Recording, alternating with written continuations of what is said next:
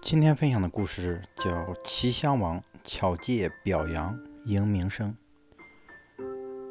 丹有失善，而王加之；丹之善，亦王之善矣。《战国策》据《战国策》记载，齐襄王时，善田，呃，田丹是齐国的宰相，仁政爱民。把齐国治理得井井有条，深得齐国人的拥戴。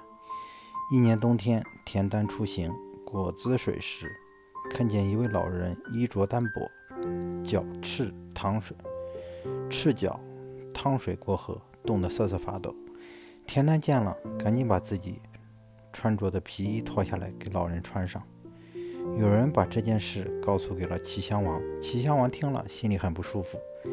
担心田丹这样做会威胁到自己的统治，于是说：“田丹这样做无非是想收买人心，准备日后叛逆自立，应该制止他的这种行为，以免留下祸端。”对齐襄王这种准备罢免田丹的做法，很多人都不理解。作为一国的宰相，难道为老百姓做好事也有错？今后还会谁还会有谁敢为老百姓做好事呢？很多人都想为田丹说情，让齐襄王收回成命，可不知道该怎样说才能收到应有的效果。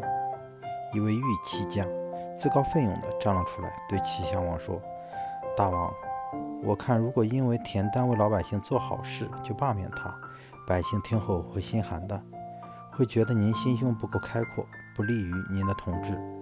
其实只要变通一下，您下道命令说。”我担心有人在挨饿，田丹就收容饥民到府上。我担心有人在挨冻，田丹就脱下自己的皮衣给他们穿。他的这种做法我很满意。这样，田丹做了好事，大王表扬了他，就等于给大王您加分。老百姓感谢的可是您呀，田丹也会因此感谢你，死心塌地的为国出力，不敢有非分之想。